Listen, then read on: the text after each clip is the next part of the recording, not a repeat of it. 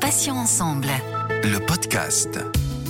Bonjour à tous et à toutes, soyez les bienvenus. Céline avec vous sur Patients Ensemble, où vous le savez maintenant, nous recevons des associations, des malades ou anciens malades, des experts ou encore des professionnels de santé. Et aujourd'hui, j'ai le plaisir de recevoir le docteur Michel Mouly, gynécologue, avec qui nous allons aborder le thème de l'endométriose. Soulignons que c'est à l'occasion de la journée mondiale de l'endométriose qui se tiendra le samedi 13 mars. Docteur Mouly, bonjour, soyez le bienvenu. Je vous remercie d'être avec nous Patients Ensemble, malgré votre emploi du temps qui doit être bien chargé. Bonjour docteur. Bonjour Céline.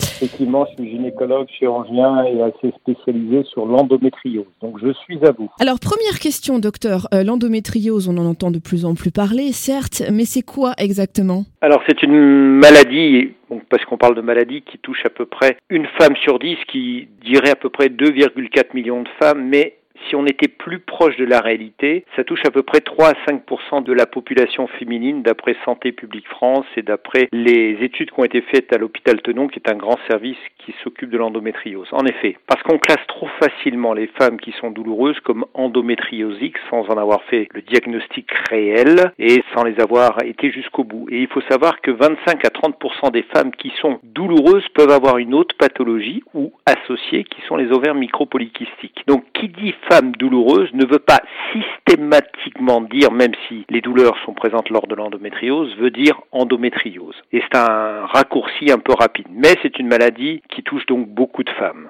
Docteur Mouly, est-ce que les causes de l'endométriose sont aujourd'hui euh, connues? L'endométriose, on pense que c'est une maladie qui a dans 10% des cas une origine génétique. Donc on sait qu'à peu près un risque de développer une endométriose est multiplié par 5 chez les femmes qui ont une sœur ou une mère touchée par cette maladie. Mais on a un autre élément qui est ce qu'on appelle l'épigénétique. Épigénétique, c'est tout ce qui touche les phénomènes environnementaux et les éléments les plus importants que tout le monde n'ignore pas, ce sont tout ce qu'on appelle les perturbateurs endocriniens dont on parle, c'est-à-dire le bisphénol A, les dioxines, les phtalates, qui entraînent tous la nourriture, ce qui va provoquer le, développement de l'endométriose, qui sont les œstrogènes.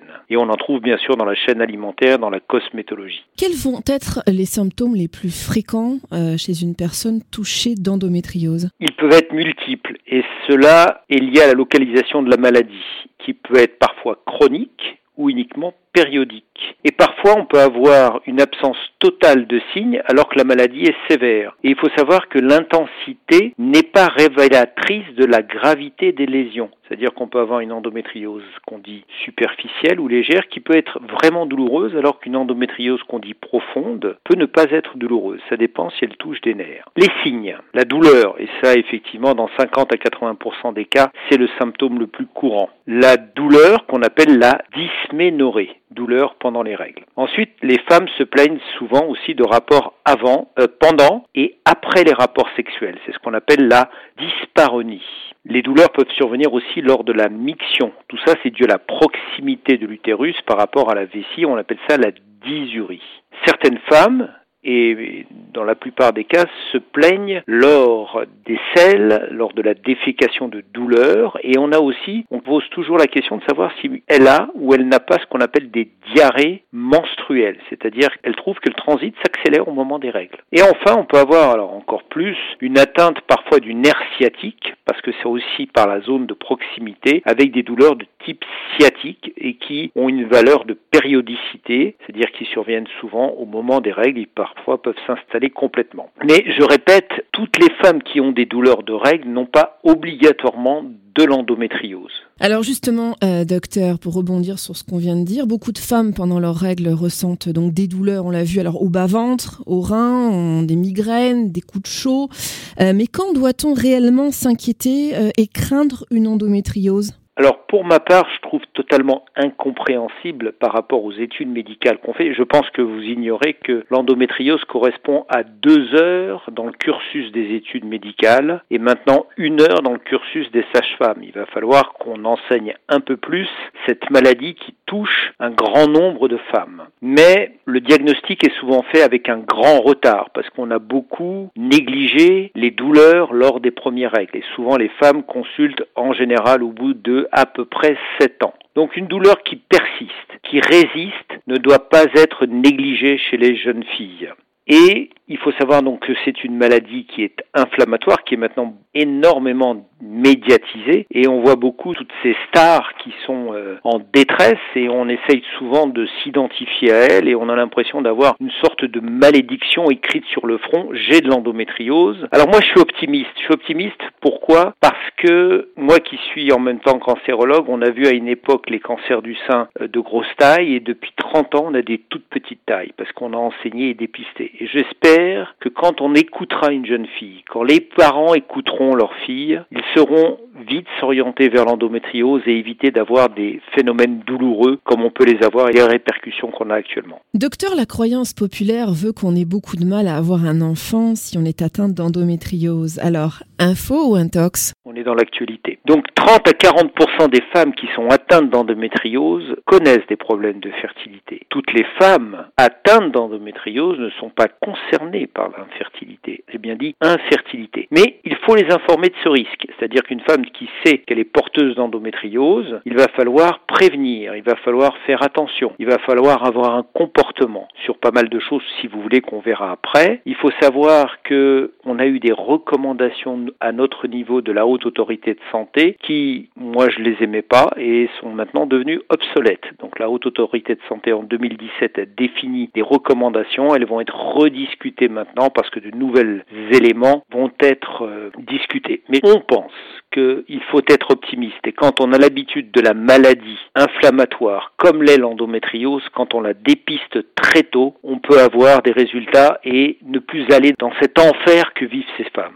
Docteur, est-ce que les relations sexuelles sont vraiment plus douloureuses et difficiles quand on a une endométriose ou alors est-ce que c'est un petit peu, si j'ose dire, un petit peu du cinéma? Alors, il faut toujours écouter une femme qui a mal lors des rapports sexuels. Je vous ai défini tout à l'heure le nom dyspareunie, c'est-à-dire les douleurs qui sont ressenties pendant et après les rapports sexuels. Alors, ça peut être dû à de l'endométriose qui se trouve derrière l'utérus, qu'on appelle le cul-de-sac vaginal postérieur. Il peut y avoir des nodules, il peut y avoir des lésions qui se trouvent entre le rectum et le vagin, qu'on appelle la cloison recto-vaginale. Il faut savoir aussi que cet utérus, et comme c'est une maladie inflammatoire, peut être douloureux à son mouvement lors du rapport. Et très souvent, les jeunes femmes ont ce qu'on appelle un utérus qui est rétroversé, c'est-à-dire que le fond de l'utérus est en arrière. Et quand elles sont prises, excusez-moi du terme, en position par derrière ou légionnaire, la verge vient buter contre le corps de l'utérus et elles ont mal. Alors là, il faut leur expliquer. Quand une jeune femme a mal dans ces positions, il faut lui dire attention, vous êtes normal,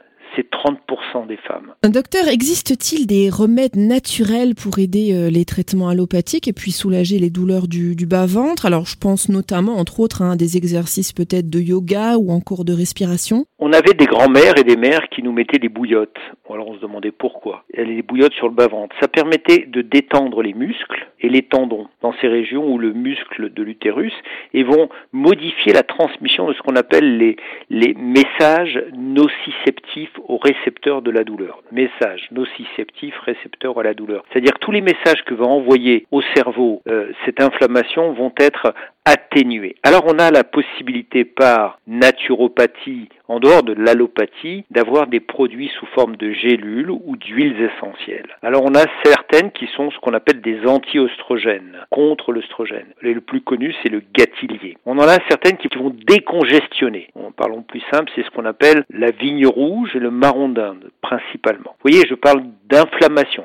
Les hormones anti-oestrogènes, décongestionnants, les anti-inflammatoires. Alors là, actuellement, on a ce qu'on appelle un dérivé, euh, on a le curcuma qui contient de la curcumine, vous avez aussi la papaye, le bouleau, et vous avez aussi certains produits en naturopathie qui sont des sédatifs qui vont agir sur le système nerveux central. Plus connu, la passiflore, la valériane. Maintenant, si on va sur le versant homéopathique, pour les dysménorrhées, les douleurs des règles, on a ce qu'on appelle le lachésis, et pour les ménorragies, des produits comme le tuya et le sépia. Il faut savoir que l'alimentation doit éviter et limiter les aliments qui sont acides ou acidifiants, les viandes rouges, le gluten, les farines blanches. Il faut savoir aussi qu'il faut limiter tout ce qui sont les excitants, il faut éviter ou limiter le tabac, l'alcool. Alors dans l'alcool, je nuance, le vin rouge est toléré. Pourquoi? Parce qu'il y a un antioxydant et les antioxydants sont des choses intéressantes. Et parmi les autres antioxydants naturels que nous avons, effet anti-inflammatoire, vous avez les fruits rouges de saison, les légumes verts, je dis bien toujours de saison, le thé vert, la curcumine et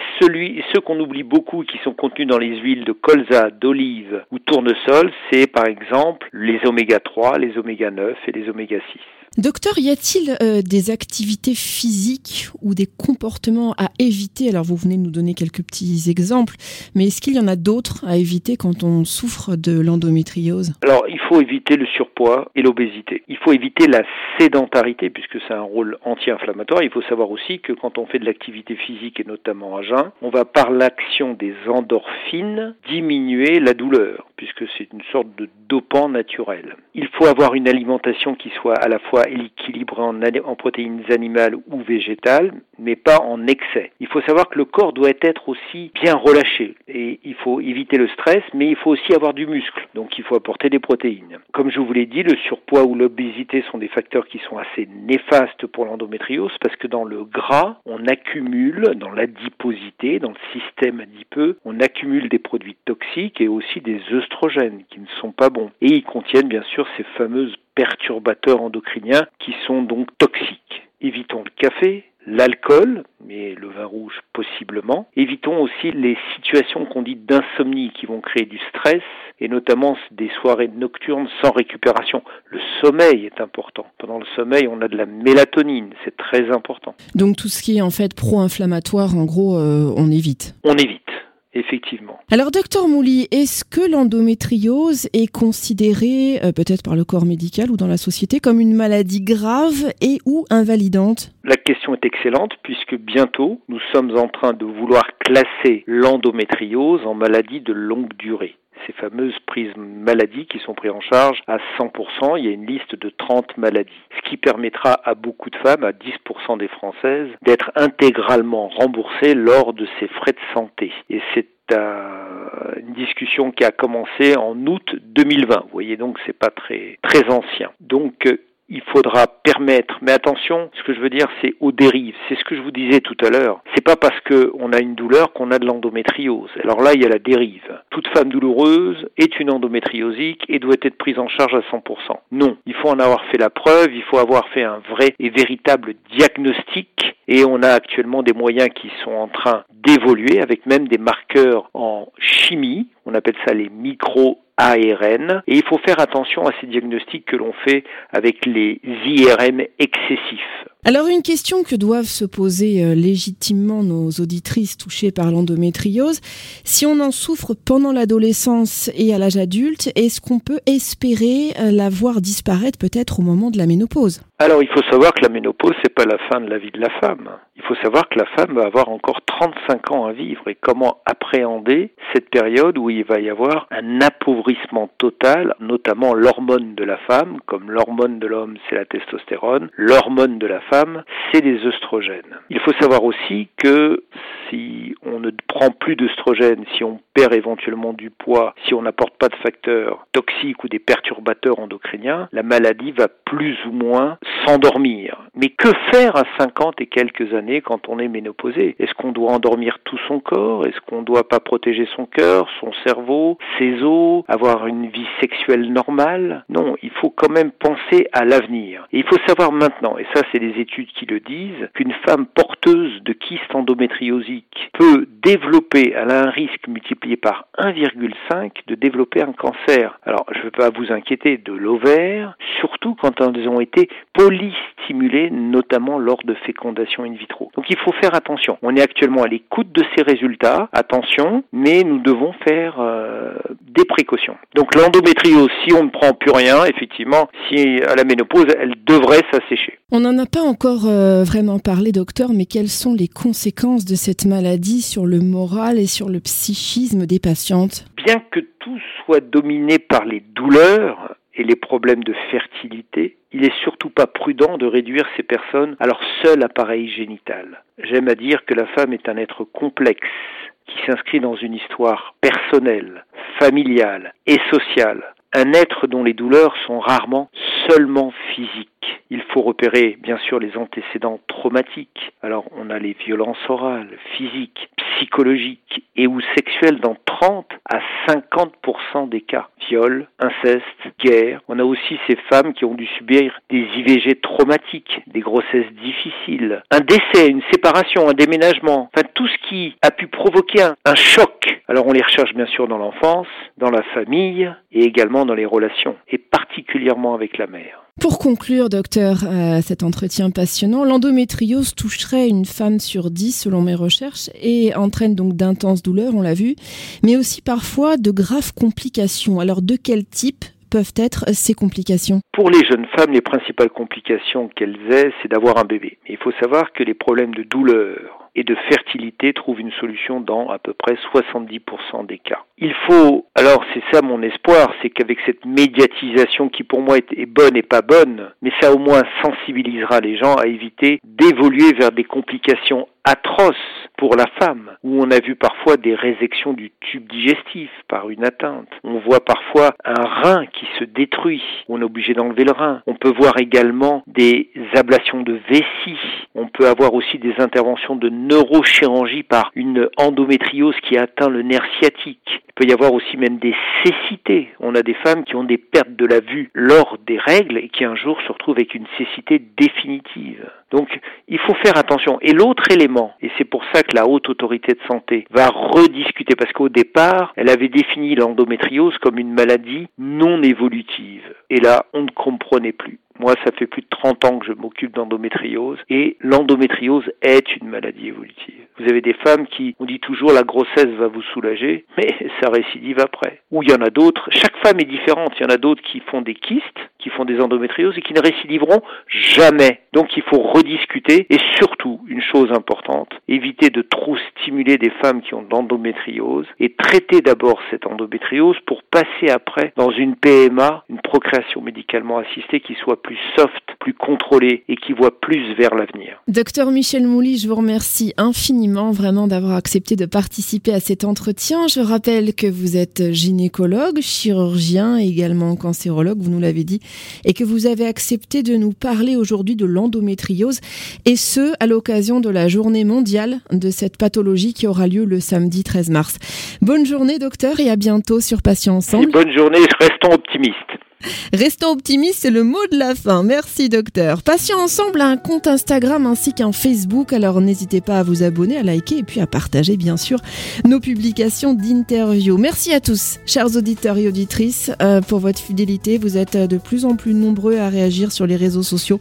Ça fait plaisir. On va se retrouver mardi à 9h pour un nouveau podcast. Il y aura un nouvel invité au micro et bien entendu un nouveau sujet à traiter. Je vous rappelle que vous pouvez retrouver nos podcasts deux fois par semaine, mardi et jeudi en ligne dès 9h sur patient avec un s-ensemble.fr, mais également sur les plateformes de téléchargement Spotify, Ocha, Deezer, Apple et Google Podcast. Passez une excellente journée, je vous dis à très vite et d'ici là, prenez bien soin de vous et des vôtres. Salut, salut. Passion ensemble. Le podcast.